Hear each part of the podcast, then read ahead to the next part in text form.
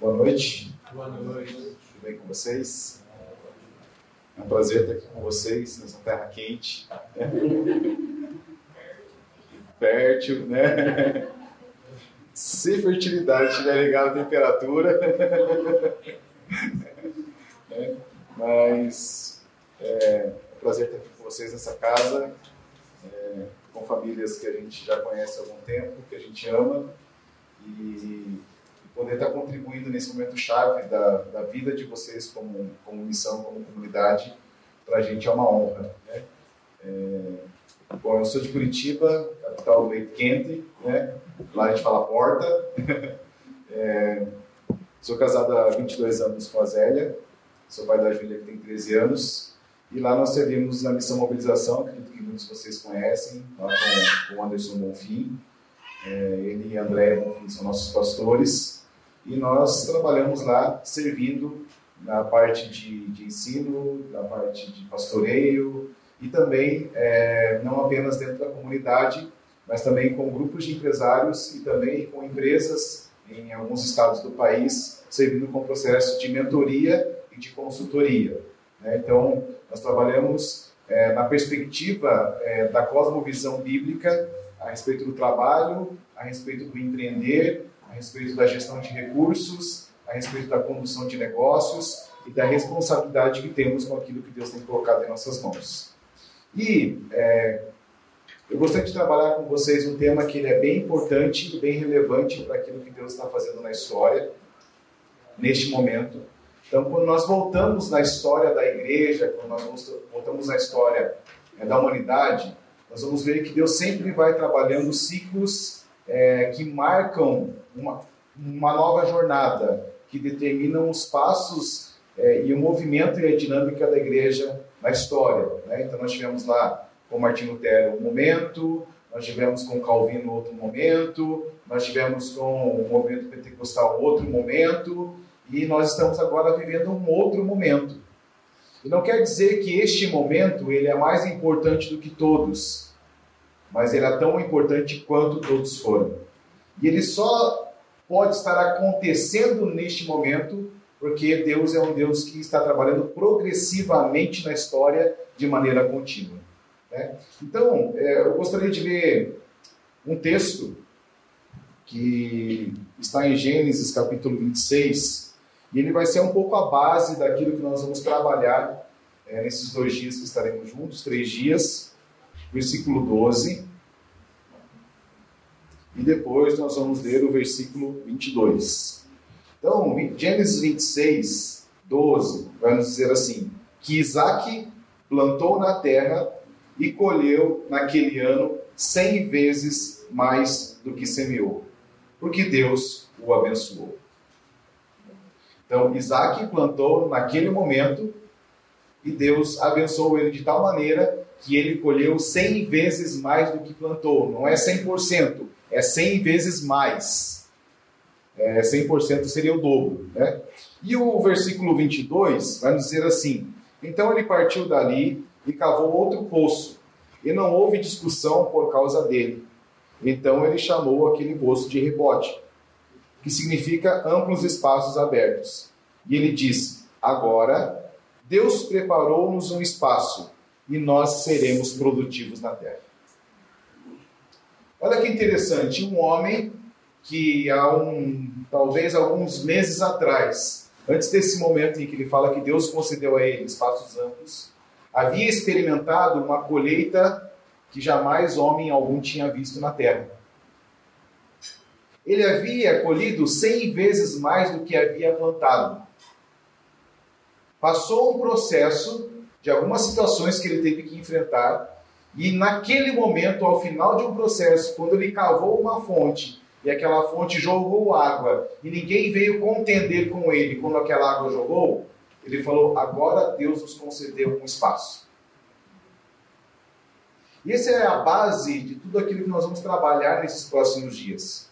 Porque dentro da cultura egípcia, dentro da mentalidade é, egípcia de se trabalhar, é, Faraó sempre vai trabalhar por resultados. Faraó sempre vai exigir resultados, porque Faraó está preocupado com o império que ele está construindo. E essa cultura faraônica, ela está impregnada não apenas no ambiente corporativo, mas muitas vezes ela está, ela está compreendida dentro da própria igreja. Quando muitas vezes se exige que pessoas tragam, produzam ou gerem resultados na igreja, sem que se pense como Deus trabalha a relação de resultados. E nós vamos perceber aqui que Isaac compreendeu em que momento ele se tornou produtivo na terra. Não foi no momento em que ele colheu, que ele colheu 100 vezes mais, mas foi no momento em que ele disse: Deus me preparou um espaço. Nós vamos perceber que o jardim do Éden era um lugar de delícias, era um lugar de prazer.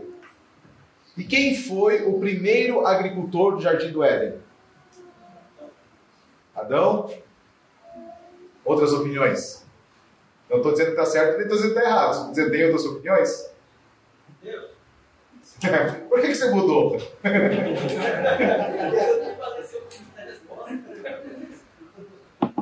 Se você for olhar Gênesis 1, fala que Deus plantou um jardim na região do Éden. E depois de plantar um jardim no Éden, ele estabeleceu o homem no jardim do Éden. Então Deus plantou um jardim e a palavra estabelecer tem a ver com plantar. Então Deus plantou um jardim e no jardim ele plantou o homem. E aqui Isaac ele teve a mesma sensação de Deus preparando um lugar. Porque Deus trabalha criando ambientes produtivos.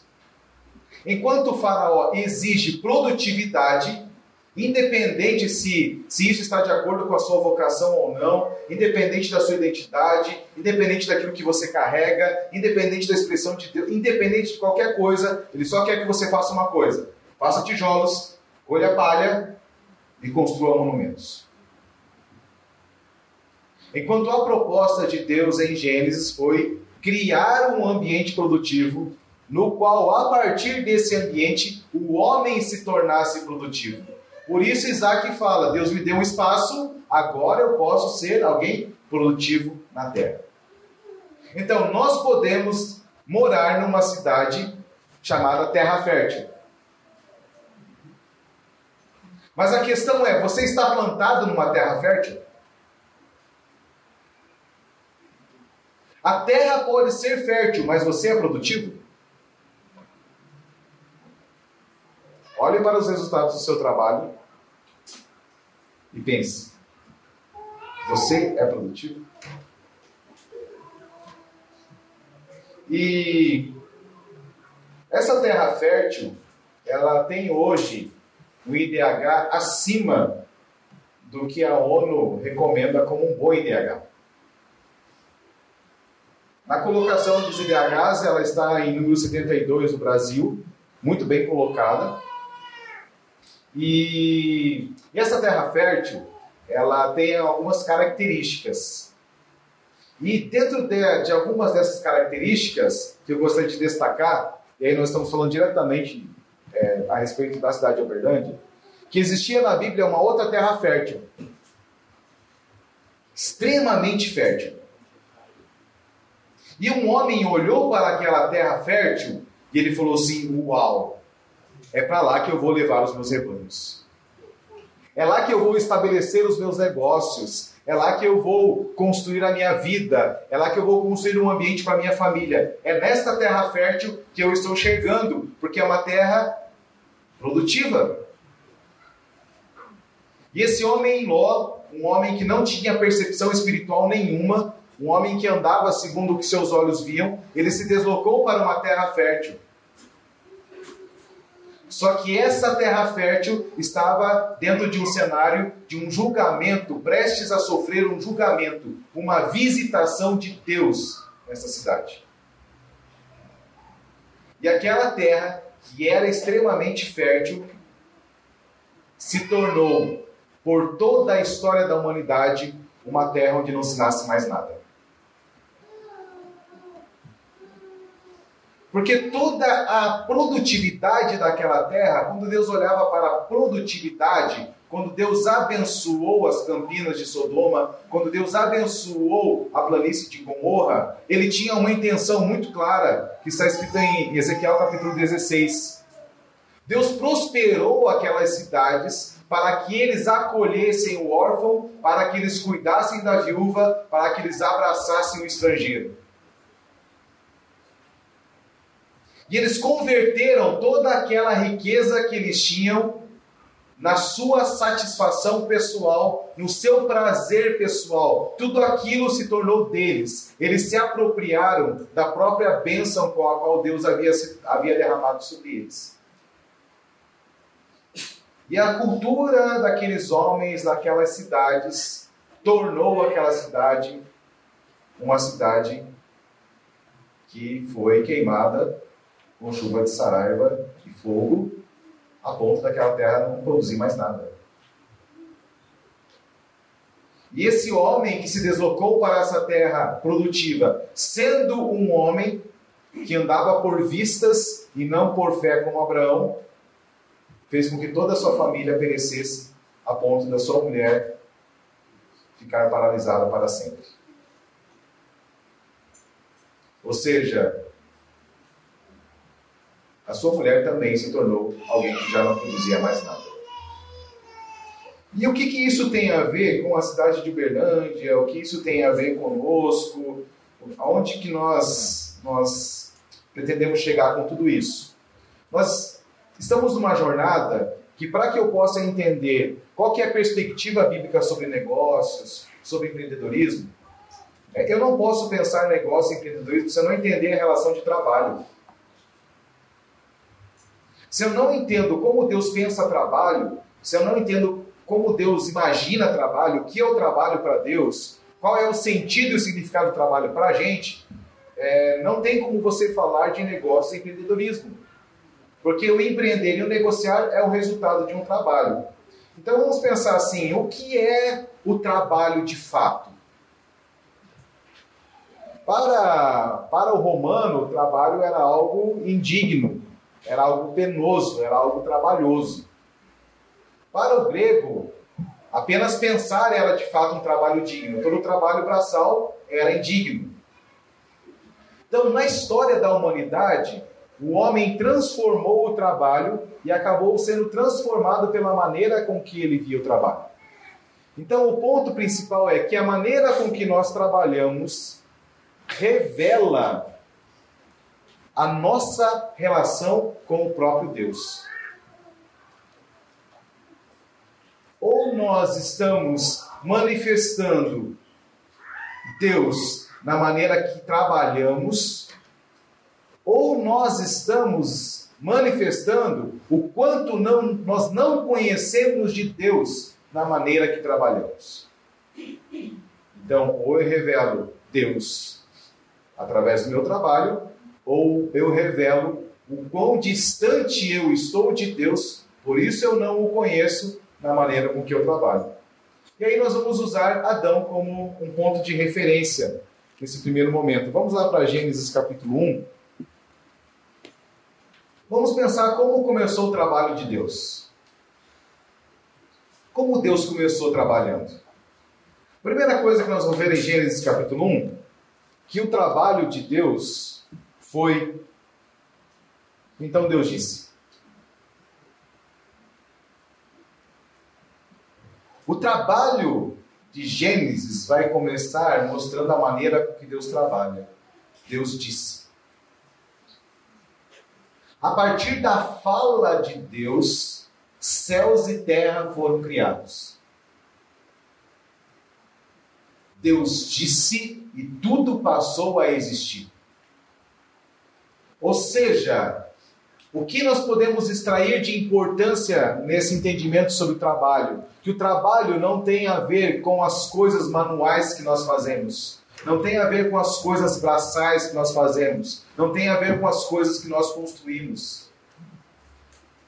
Tem a ver com as coisas que entram em movimento a partir do que falamos.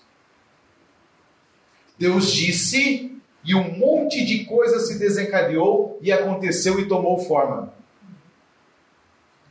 Porque nós vamos perceber que tudo responde à voz de Deus. Então, o trabalho de Deus é ordenar as coisas na medida em que Ele fala. Na medida em que Ele fala, as coisas acontecem, elas se cumprem. Porque na voz de Deus está a autoridade para que tudo aconteça. E Deus então vem trabalhando dessa maneira. Ele vai falando e as coisas vão acontecendo. Até que chega um momento que a sua fala, que é uma fala de ordem, para que algo surja, para que algo apareça, agora essa, essa voz vai ter uma outra conotação. Agora eu vou modelar com as minhas mãos. Façamos o homem, a nossa imagem e a nossa semelhança. Fala que Deus pegou o barro e do barro ele moldou o Adão. Toda a matéria criada, ela foi organizada e foi ordenada pela voz de Deus. Lembra quando Jesus está no barco, dormindo bem tranquilo, depois de um, de um dia trabalhoso, e os discípulos estão apavorados porque o vento bate de cá, e o vento bate de lá, e chuva, e o barco vai perecer, aquela coisa toda. E de repente alguém tem alguém corajoso acorda Jesus. E Jesus não acorda muito bem humorado. Porque eles são duramente corrigidos por Jesus. Vocês não têm fé? E ele fala: vento se acalma, tempestade cessa. E de repente, tudo voltou à normalidade. E então eles falam assim: quem é este que até os ventos e as chuvas se submetem? A criação reconheceu a voz daquele que tem autoridade, porque foi ele quem criou todas as coisas. E aqui nós vamos perceber que esse Deus que tem autoridade sobre todas as coisas resolveu inovar ao modelar este homem. E ele modela este homem para que este homem estivesse vestido, revestido da mesma dignidade, do mesmo esplendor que Deus estava. A ponto de quando Deus olhou para o homem, ele falou: Ele é minha imagem e ele é minha semelhança. Ou seja, eu me enxergo no homem, eu me vejo no homem. E como eu me vejo no homem, quando o homem olhar para mim, ele também vai se ver. Porque era uma relação de reciprocidade.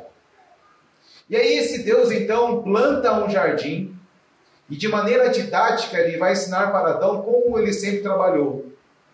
Então, ele sempre estabeleceu um ambiente produtivo, chamou o homem, venha e veja como eu faço, eu estou plantando, e a partir deste modelo que eu estou entregando para você, a partir deste ambiente e desta maneira de empreender, desta maneira de trabalhar, você vai cultivar a terra e você vai guardar tudo isso aqui. Lembra quando Jesus começa a encontrar os seus discípulos? E qual que é a frase que Jesus usa para Mateus? Venha Veja. Então, uma base do trabalho é que ele sempre vai ser um resultado do que nós estamos vendo. Então, a pergunta que eu sempre faço não é no que você está trabalhando, mas é o que você está vendo. O que você está de fato enxergando? O que você enxerga sobre a vida? Qual é a sua visão sobre Deus? O que Deus está falando com você nesse tempo? É, hoje as nossas agendas estão tão lotadas de tantas coisas que nós temos que fazer e tantas coisas que nós estamos envolvidos que a única coisa é que não há espaço na nossa agenda para Deus. E quando na nossa agenda não há espaço para Deus, significa que aquilo que eu estou fazendo não tem nada a ver mais com Deus. Nós vamos ver como este homem que foi estabelecido para cultivar uma terra, para trabalhar numa terra, ele conseguiu corromper o grande propósito do trabalho. Vamos lá para Gênesis capítulo 3, versículo 8. Vamos voltar um pouquinho. Versículo 6. Ao ver a mulher que a árvore era boa para alimento, de aparência agradável e desejável para dar conhecimento, pegou um de seus frutos e comeu. Também deu a seu marido que estava com ela, e ele comeu. Então os olhos de ambos foram abertos, e eles perceberam que estavam nus. Por isso, costuraram folhas de figueira para si, e, desta maneira, fizeram roupas para eles mesmos. Então ouviram a voz de Deus andando no jardim, no momento da viração do dia. E por isso o homem e sua mulher se esconderam da presença de Deus. Se esconderam entre as árvores do jardim. Deus chamou o homem e perguntou a ele: Onde você está? Adão havia acabado de executar um grande trabalho. porque ele foi o primeiro costureiro da história. Foi o primeiro designer de moda da história. Olha que interessante, um homem que, que foi a imagem e semelhança de Deus, era extremamente criativo, a ponto de dar nome a todos os animais. Ele olhava para um animal, encontrava características daquele animal e criativamente criava uma palavra que representava as características que ele estava observando naquele animal. Agora, esse homem usou a criatividade para fazer uma roupa. E houve um problema nisso? O fazer roupas é um problema? Não. Mas o que ele estava escondendo ao trabalhar que era o problema. Lembra que eu falei que Deus criou o homem à sua imagem e semelhança? Logo, esse homem estava vestido de toda a dignidade e de todo esplendor que está na pessoa de Deus. Quando esse homem quebra esta relação com Deus, agora já não havia mais esse esplendor e dignidade. E olhava para ele, o que, que ele via? Vergonha.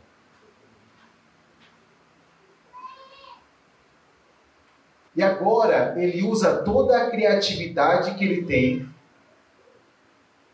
artesanalmente, ele cria algo, ele constrói algo, mas agora tudo aquilo que ele estava fazendo é para, era para esconder o quê? A vergonha. Era para esconder tudo aquilo que ele havia perdido. E esse homem, então, ele, quando ouve a voz, ele já está coberto. Fala que ele se escondeu. E ele se escondeu atrás do quê? Das árvores. Quem plantou a árvore? Deus. Qual foi a ordem de Deus para Adão? Cultive as árvores. Cultive o jardim. Trabalhe aqui. E esse homem agora vai se esconder atrás daquilo que é o seu trabalho.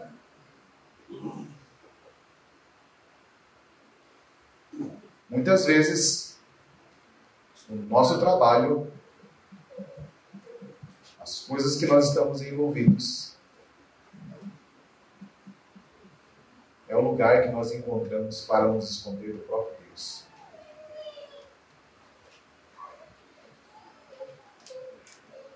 E aí, esse homem que está escondido atrás daquilo que seria o seu trabalho, que agora usa todas as capacidades que Deus deu a ele para tentar de alguma maneira esconder quem de fato ele estava se tornando,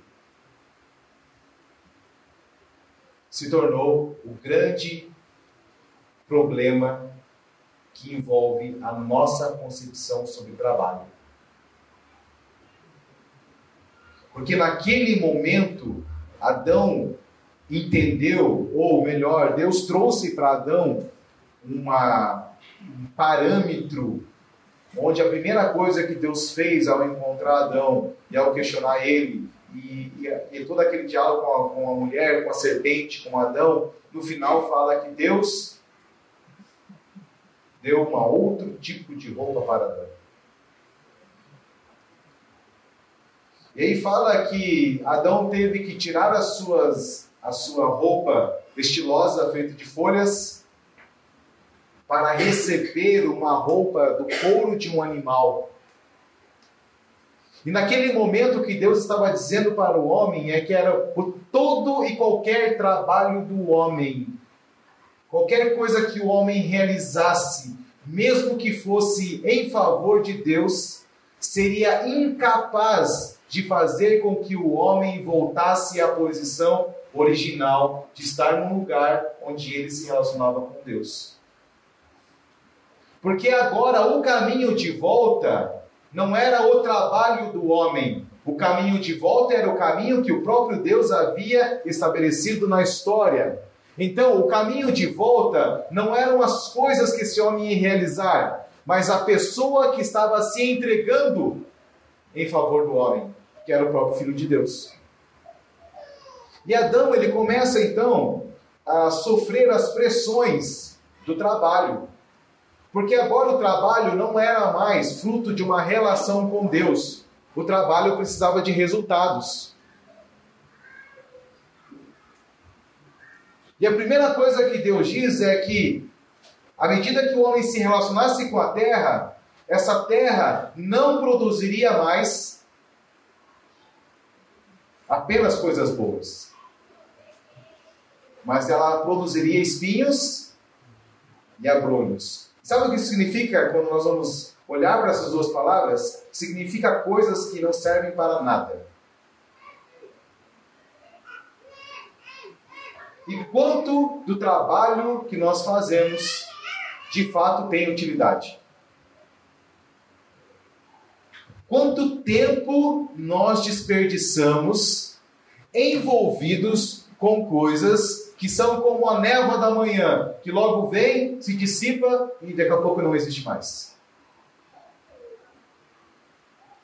Porque talvez a nossa relação com o trabalho não esteja sendo operante ou acontecendo da maneira com que Deus designou que o trabalho de fato deveria acontecer.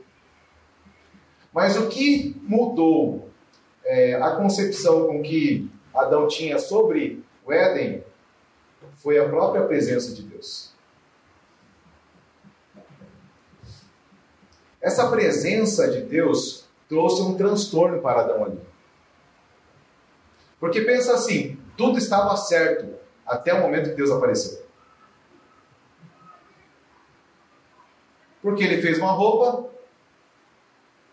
fez uma roupa para Eva, fez um stories, pôs no Instagram, começou a chegar os pedidos de, de modelos, né? Começou a ter os likes. Ele falou assim, nossa, que legal, o que eu fiz é muito legal.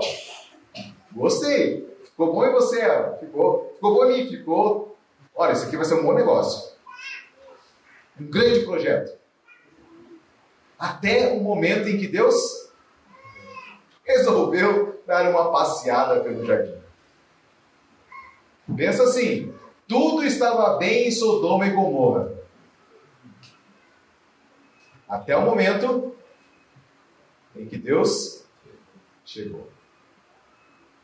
Muitas vezes, nossas vidas estão em situações difíceis, não porque o diabo está nos perseguindo, simplesmente porque Deus chegou e revelou toda a desordem que estava dentro de nós. E nós atribuímos a Satanás muitas vezes as consequências dos caminhos que nós escolhemos trilhar. E aí todo o trabalho feito fora dessa relação com Deus é um trabalho que em nenhum momento vai revelar Deus, mas a todo momento vai trazer para nós a falsa sensação de que tudo está bem. Porque estamos tendo um bom salário, ou porque estamos fazendo bons negócios, ou porque as pessoas estão nos elogiando. E Adão, então, vai nos ensinar muitas coisas por meio disso. A primeira coisa que nós vamos perceber é que Deus deixa muito claro para Adão que não pode existir mais nada, não pode existir nada entre Adão e Deus. Para que o diálogo pudesse acontecer, ele teve que sair de trás da árvore. Ele teve que se apresentar a Deus, carregando toda a vergonha, toda a culpa, mas ele teve que sair de trás do seu trabalho e se apresentar a Deus.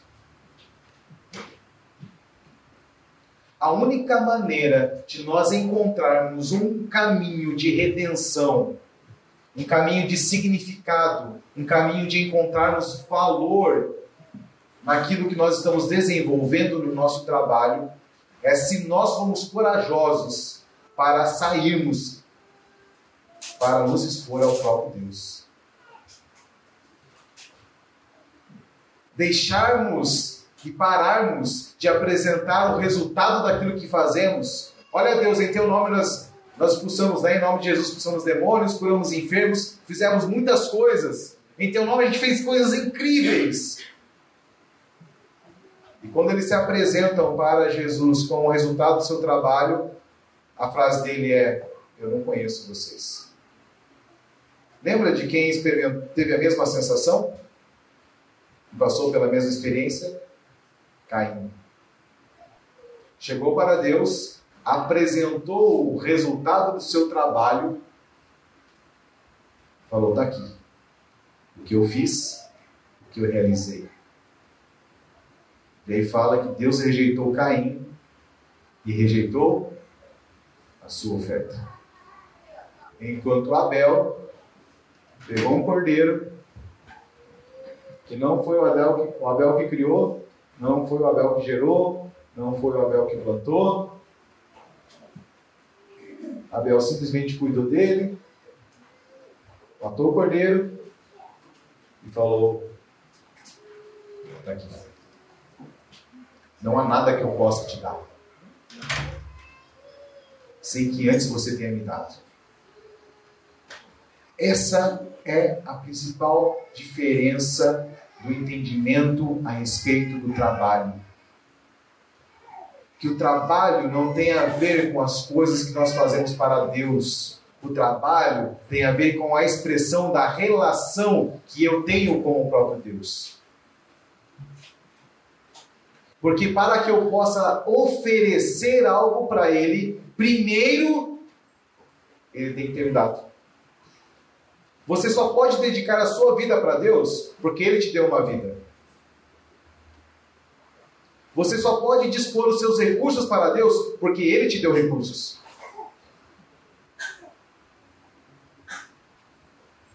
Não há nada que nós possamos fazer fora de Deus. E Jesus foi muito claro quando ele disse: Olha, sem mim, vocês não podem fazer nada. Mas como que eu não posso fazer nada sem ele? Se até Caim fez coisas que Deus rejeitou. Caim fez coisas. Nimrod fez coisas. Porque talvez todas essas coisas que foram realizadas por Deus não é nada. Então, o ponto do, da questão do trabalho é que muitas vezes nós podemos pegar o resultado do nosso trabalho e fazer dele um objeto para dizer que tudo vai bem. Que tudo está caminhando direito. As coisas estão acontecendo. Logo Deus está me abençoando. Todos podem empreender numa terra fértil. Todos podem trabalhar numa terra fértil. E todos podem ter um bom resultado numa terra fértil. Então a questão não, não se torna mais a quantidade do resultado, mas a partir de quem esse resultado de fato aconteceu. Porque o trabalho não tem a ver com a tarefa executada, mas com quem está executando a tarefa. Era o caso de Abel, era o caso de Caim. Ambos entregaram uma oferta. O que determinou se aquela oferta seria recebida ou não é quem estava entregando. Porque Deus rejeitou Caim e Deus recebeu Abel. E o sentimento de rejeição, ele é algo terrível para a gente. Porque o sentimento de rejeição vai nos levar a perseguirmos a aceitação. Quando alguém rejeita um trabalho que você fez, a sua tendência é perseguir intensamente a aceitação. E quanto mais o homem vai perseguindo a aceitação, mais distante ele vai estando da graça de Deus. Quanto mais eu persigo ser aceito, mais distante eu estou da graça que me aceita, da graça que me recebe, da graça que me acolhe. Porque vou tentando fazer as coisas da minha maneira. Então, precisamos tentar reconhecer e encontrar esse caminho de volta. Para que eu possa poder entender essa, essa perspectiva de Deus a respeito do trabalho, e o trabalho é tão importante para Deus que Jesus falou assim que o pai dele trabalha e ele também trabalha. Deus trabalha, o filho trabalha. Se fomos feitos à imagem e semelhança deles, logo o trabalho é parte da nossa natureza. Logo, o trabalho para Deus é sagrado. Nós sacralizamos o culto, nós sacralizamos o tocar, nós sacralizamos o pregar e nós demonizamos o trabalhar manualmente. E demonizamos como? Achando que o trabalho tem a ver com a gente. E a expressão do culto, da oração, da pregação, da, da música tem a ver com Deus. Mas a palavra cultivo, que é traduzido como trabalho, foi a mesma expressão que Deus usou quando falou para Faraó: Deixa o meu povo ir para o deserto para me prestar um culto. Então Deus não separa culto de trabalho. Porque o trabalho é uma expressão da nossa relação com Deus. Se é uma expressão da nossa relação com Deus, logo é um culto a Ele. Então, eu posso cantar, eu posso pregar, e nada disso ser uma expressão da minha relação com Deus. Logo, não é um culto a Deus, ainda que eu chame isso de culto a Deus. Porque se o culto tem a ver com a relação, para que possa haver uma relação, quem precisa estar perto? Deus? Os solteiros, tapem os ouvidos. tirem as crianças da sala, né? Mas para você ter uma relação sexual com sua mulher, ela tem que estar perto de você?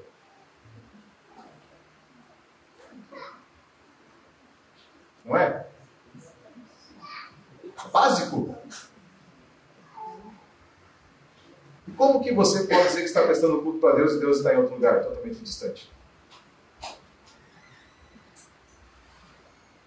Porque talvez o culto tenha a ver com você, não com Deus. Talvez seja o culto a música que você gosta, a intensidade da pregação que você gosta, a pessoa que está pregando aqui você gosta, talvez a amizade de estar aqui você gosta. Porque Deus está desconectado da sua vida, ou melhor, você está desconectado da vida de Deus.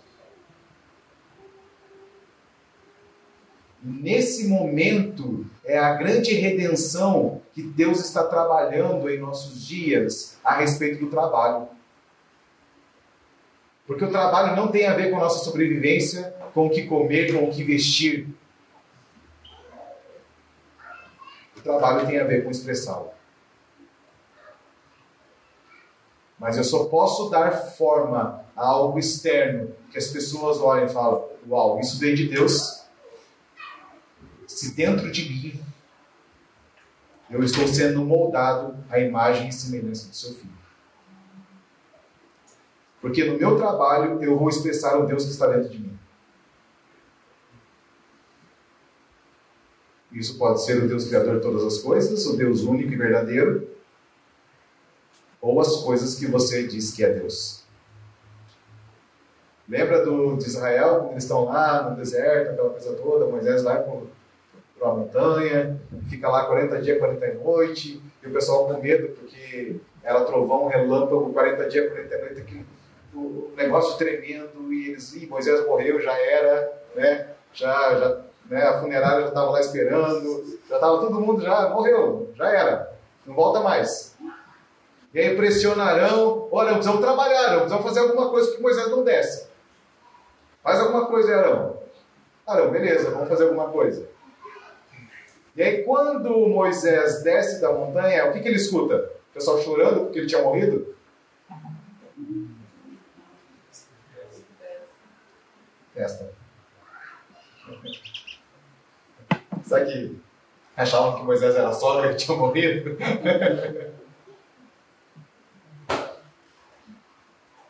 Tinha alguém preocupado com Moisés ali? E o que eles estavam celebrando? Bezerro. Enquanto na montanha Moisés estava tendo uma visão do cordeiro. Eles estavam se curvando diante do bezerro. E o bezerro era do quê? Só que quando Moisés pergunta para Arão: Arão, que é isso aqui, cara? Me explique. O que é isso? Porque na nossa cabeça eles tinham feito assim perfeito, né? Um bezerro com a boquinha, com o olho, aquela coisa toda, capada. Toda. Não, Arão fala assim: ah, a gente jogou o ouro aí no fogo e apareceu isso aqui e a gente falou que isso aqui é um bezerro. E nós falamos que esse é o Deus que tirou a gente do Egito. Enquanto na montanha, Moisés, Moisés estava vendo o Cordeiro de Deus.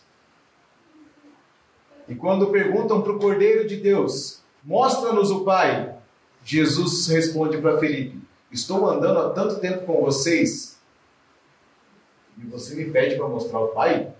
Não faz sentido. Olha para mim e você vai ver o Pai. Então, enquanto na montanha Moisés estava vendo o Pai, por meio do cordeiro, eles estavam se vendo no bezerro que eles haviam construído. E pasmem, eles estavam celebrando. Enquanto Moisés desceu daquela montanha, cheio de temor por tudo aquilo que ele tinha visto, ouvido, enquanto o coração de Moisés estava estremecendo por tudo quanto ele tinha visto, e lá embaixo havia uma grande festa, porque eles alcançaram um grande resultado naquilo que eles tinham feito. Que tipo de sons há nessa cidade?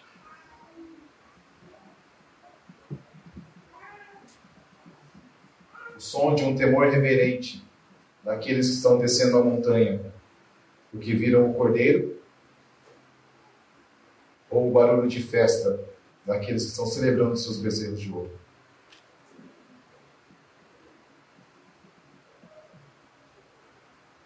Se nós considerarmos o trabalho como algo sagrado, precisamos entender que o trabalho, em sua essência, é uma relação de reciprocidade.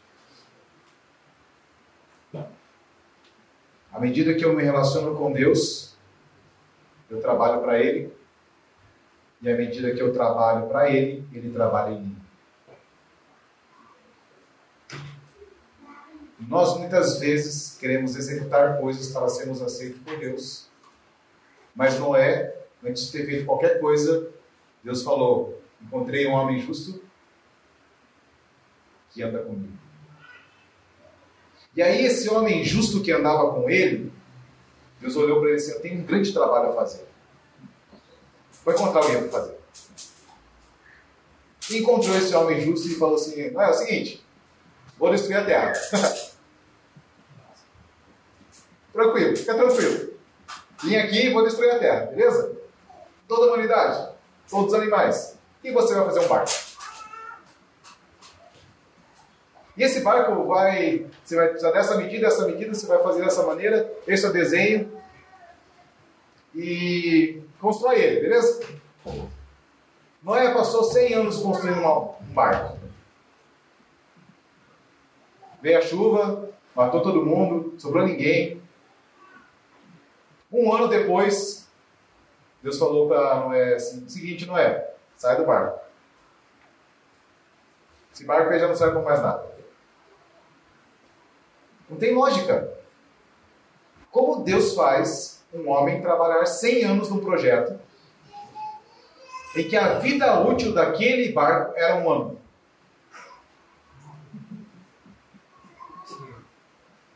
Não faz sentido.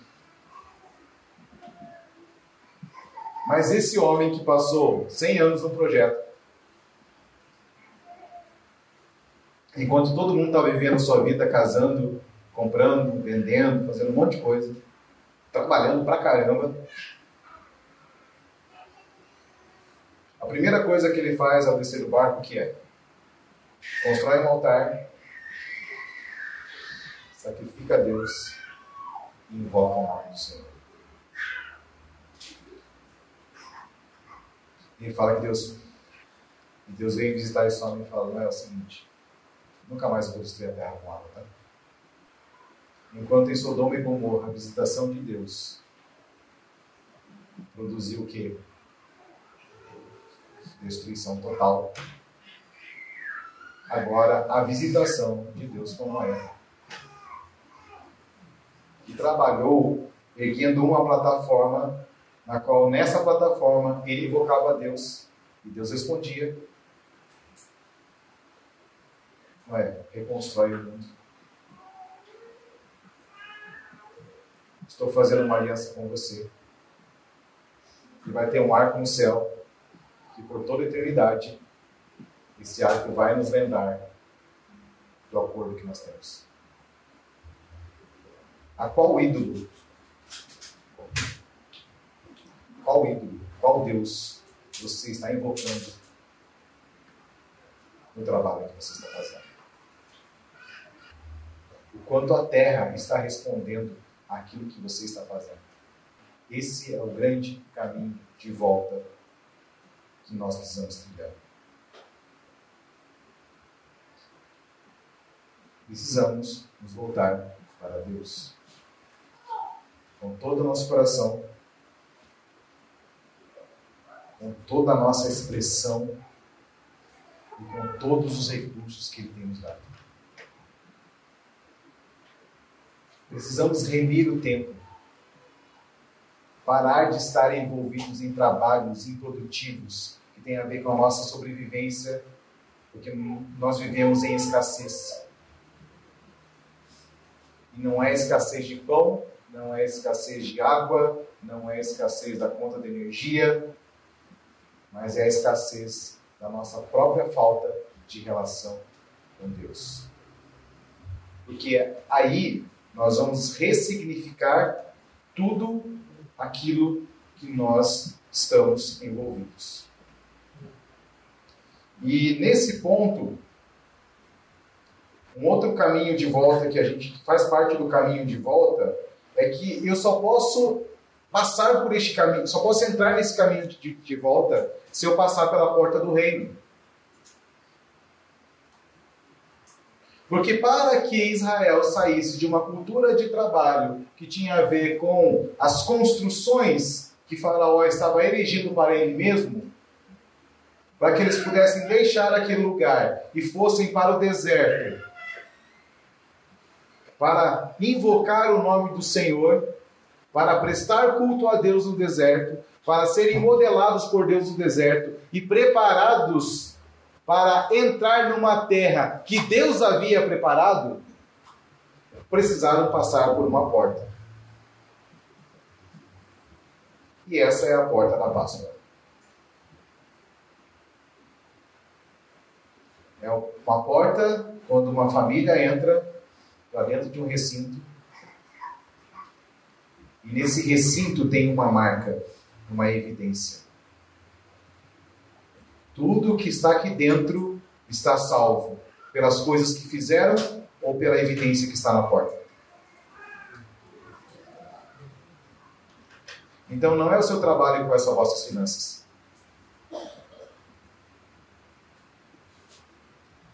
Não é o seu trabalho que vai pagar suas dívidas. Porque talvez todas as dívidas existem porque você não está trabalhando a partir do princípio do trabalho. E aí, nesse ponto, se nós não tivermos essa evidência de que passamos pela porta do reino e pertencemos ao reino, e se pertencemos ao reino, pertencemos ao Deus do reino, e como Paulo escreve, se nós estamos em Cristo, nós somos co-herdeiros com Ele. E se somos co-herdeiros com Ele, nós podemos participar das suas aflições, mas também podemos participar da glória que está reservada. Nós nunca vamos experimentar o que é de fato trabalhar. Porque esse trabalho é da natureza de Deus, é da natureza do Filho, e a humanidade feita a partir dessa relação deles tem na sua natureza o trabalho, eu só vou entender o trabalho se eu entender a natureza da relação. Por isso que Deus não trabalha sozinho. Deus trabalha com o filho. O filho trabalha com a igreja. A igreja trabalha com o filho. O filho trabalha com o pai. O espírito trabalha com a gente. A gente trabalha com o espírito é uma relação de reciprocidade. Mas que ela só pode existir se nós estivermos nele. Então, quais são as evidências que você passou pela porta do reino? O reino de Deus não consiste em comida, em bebida, nem o que mais? Todas as outras coisas. Mas o reino de Deus consiste em quê? alegria do Espírito, Deus. Shalom, paz. Paz não é ausência de guerra. Mas paz é o que o Salmo 23 fala. O Senhor é meu pastor e de nada terei falta. E o de nada terei falta inclui os processos de morte que nós temos que passar. Porque ele fala que esse pastor conduz ele aonde? Aos pastos verdejantes, as águas tranquilas, mas também pelo vale da sombra da morte. Mas em tudo, a shalom, a justiça e a alegria. São evidências da sua vida? Ou será que todas as coisas que estão acontecendo fora de você estão afetando as coisas dentro de você?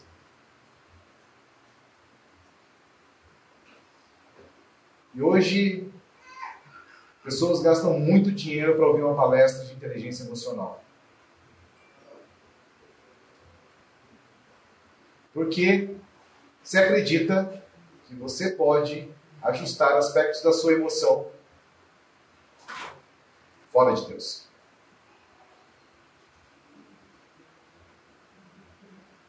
É como se você pegasse um fone de ouvido, colocasse esse fone no último volume e você estivesse escutando as músicas que você mais ama, e é como se você entrasse no seu mundo e lá você tudo está bem.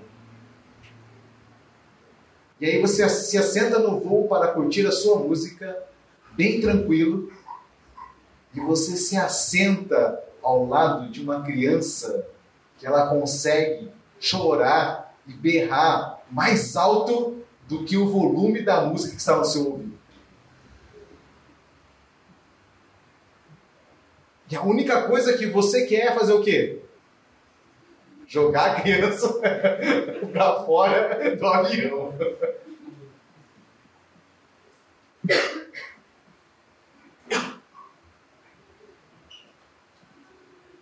A voz ecoa. A mesma voz que fala, Adão, onde estás? Ela está aqui, ó, rugindo nos nossos ouvidos. E quando essa voz ecoa e ruge, ela vai causar instabilidade. Aonde?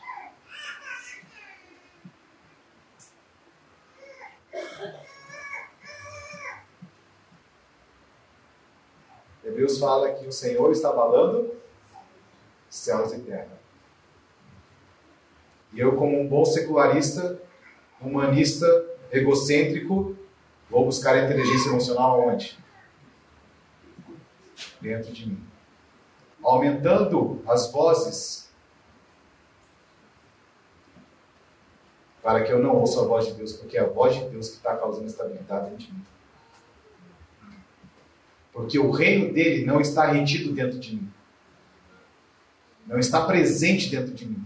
E se esse reino não está presente dentro de mim, não importa o que eu faça, tudo vai continuar mal. Eu posso viver a ilusão de que tudo está indo bem, mas tudo está mal. Tudo está mal porque eu estou fora da posição de onde eu posso me relacionar com Ele. Mas a todo momento Ele está me perguntando: onde você está? Ah, eu estou atrás da árvore, estou aqui envolvido no trabalho. Estou te procurando aqui, estou fazendo as coisas para você. Quem te fez saber isso? Quem te disse que você ia me encontrar nessas coisas? Quem te disse? Ah, foi a serpente.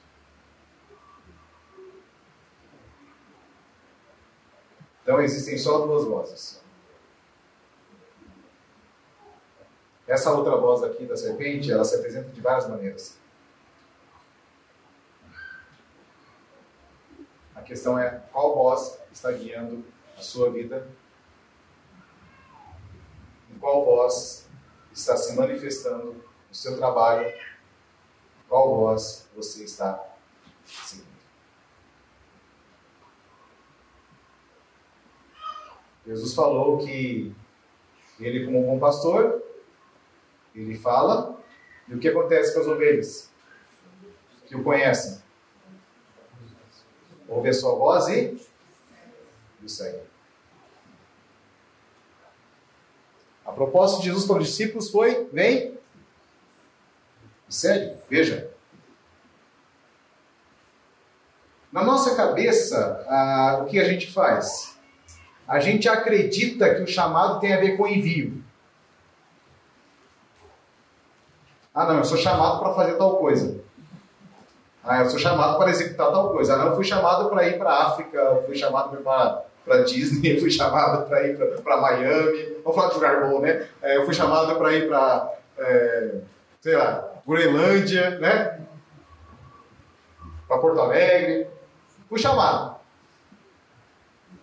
E aí, olha só a lógica. É, quantas mães tem aqui? Levanta a mão quem é mãe assim.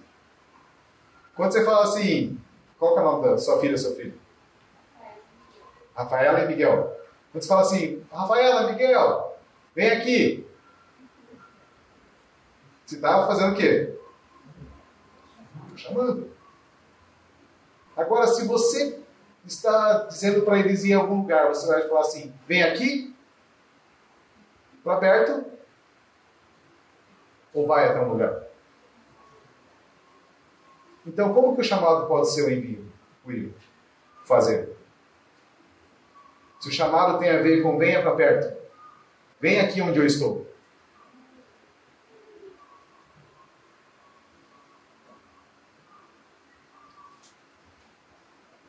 O ir tem a ver com ele enviar. Então, quem disse para você fazer o que você está fazendo hoje?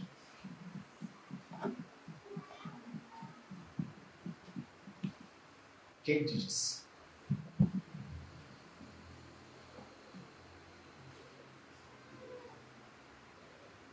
Quem te disse para ir a tal lugar?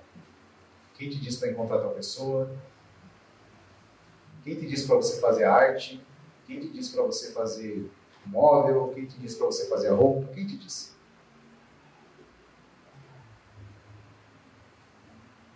Existem algumas vozes, uma delas é chamada necessidade. Os boletos estão batendo a porta. E os boletos são oponentes terríveis.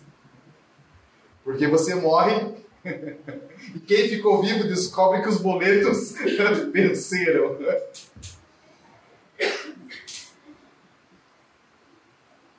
Talvez seja a necessidade.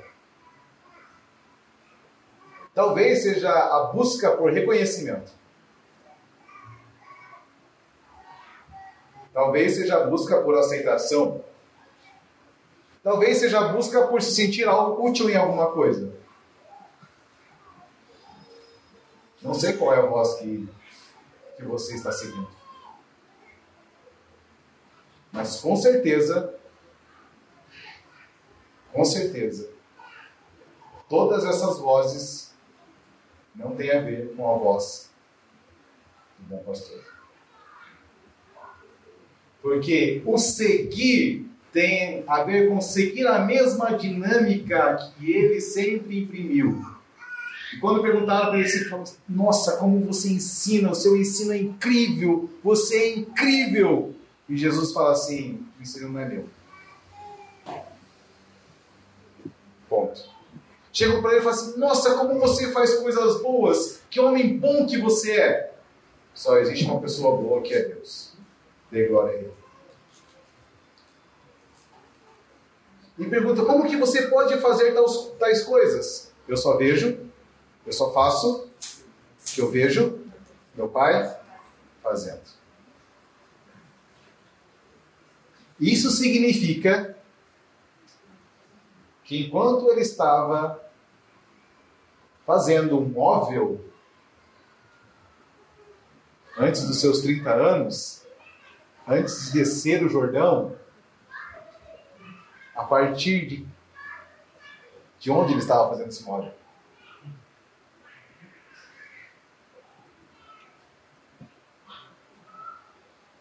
Porque ele via o pai fazendo. Na nossa cabeça, o ver o pai fazendo é, nossa, ele vai orar e vai descer. Não, cara. Enquanto ele estava fazendo uma cadeira, tinha cadeira naquele tempo, né? Uma mesa, enquanto ele estava fazendo uma estrutura de, de madeira, ele só estava fazendo aquilo porque ele via que o pai estava fazendo aquilo. E ao ponto dele não ter feito nenhum milagre, não ter curado ninguém, não ter ressuscitado ninguém, ele simplesmente desceu o Jordão, um rio sujo, ser batizado por um cara estranho, que comia comida exótica, e não tinha perfume do boticário, ele vestia roupa de camelo, então o corpo do camelo já era fedido, né? Num sol escaldante, num rio sujo, um cara que não devia cheirar muito bem, que devia ter um bafo estranho, porque o gafanhoto e meu silvestre, já, já que não tinha colgate, não tinha, né? Não tinha nada, não tinha dentista, não tinha nada. Deus olha para tudo aquilo e quando ele desce aquela água do Rio Jordão, ele levanta, Deus fala assim: ó, esse é o filho que é teu prazer.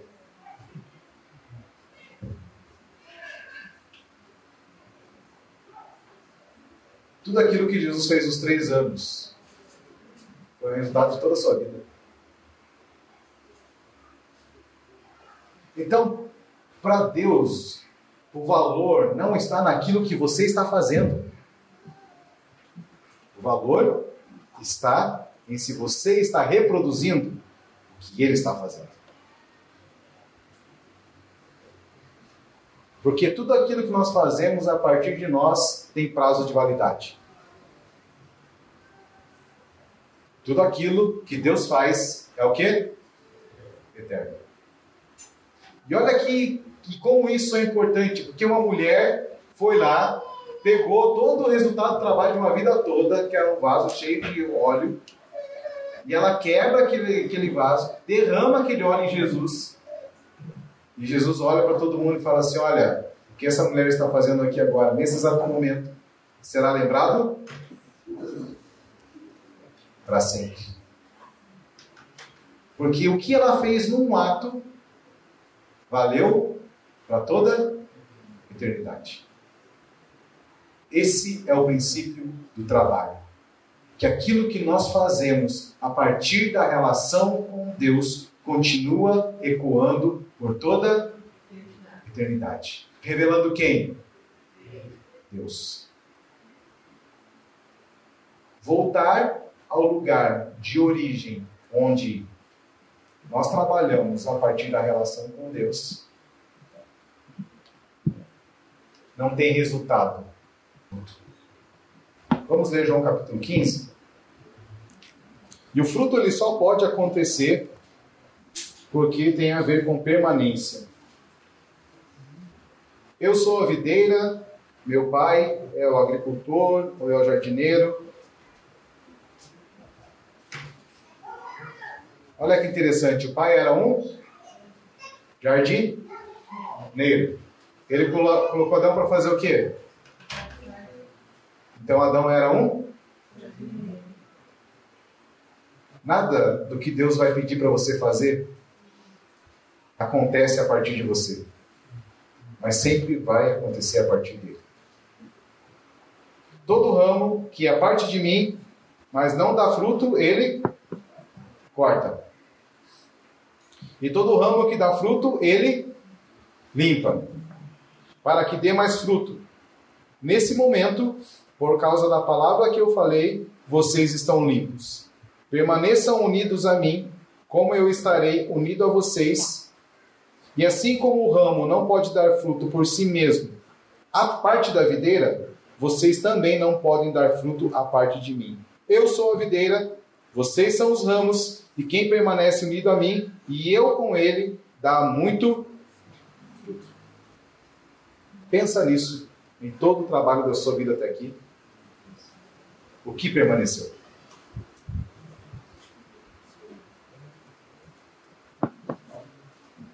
E uma das coisas que é uma evidência da resposta de Deus ao trabalho do homem é o crescimento. Porque quem dá o crescimento? Deus. E a maneira com que Deus dá o crescimento é criar condições para que o crescimento aconteça. E como que Deus cria condições para que o crescimento aconteça? fala que ele envia a chuva no seu tempo correto. Ele envia a chuva no momento da colheita para que o processo de germinação dessa planta aconteça e ele envia a chuva no tempo em que essa, essa semente precisa amadurecer. Esse era o grande compromisso que Deus tinha com Israel. Eu vou enviar chuva para vocês, desde que vocês andem em meus caminhos. Então, enquanto nós trabalharmos pelas nossas coisas, nós vamos encontrar seca.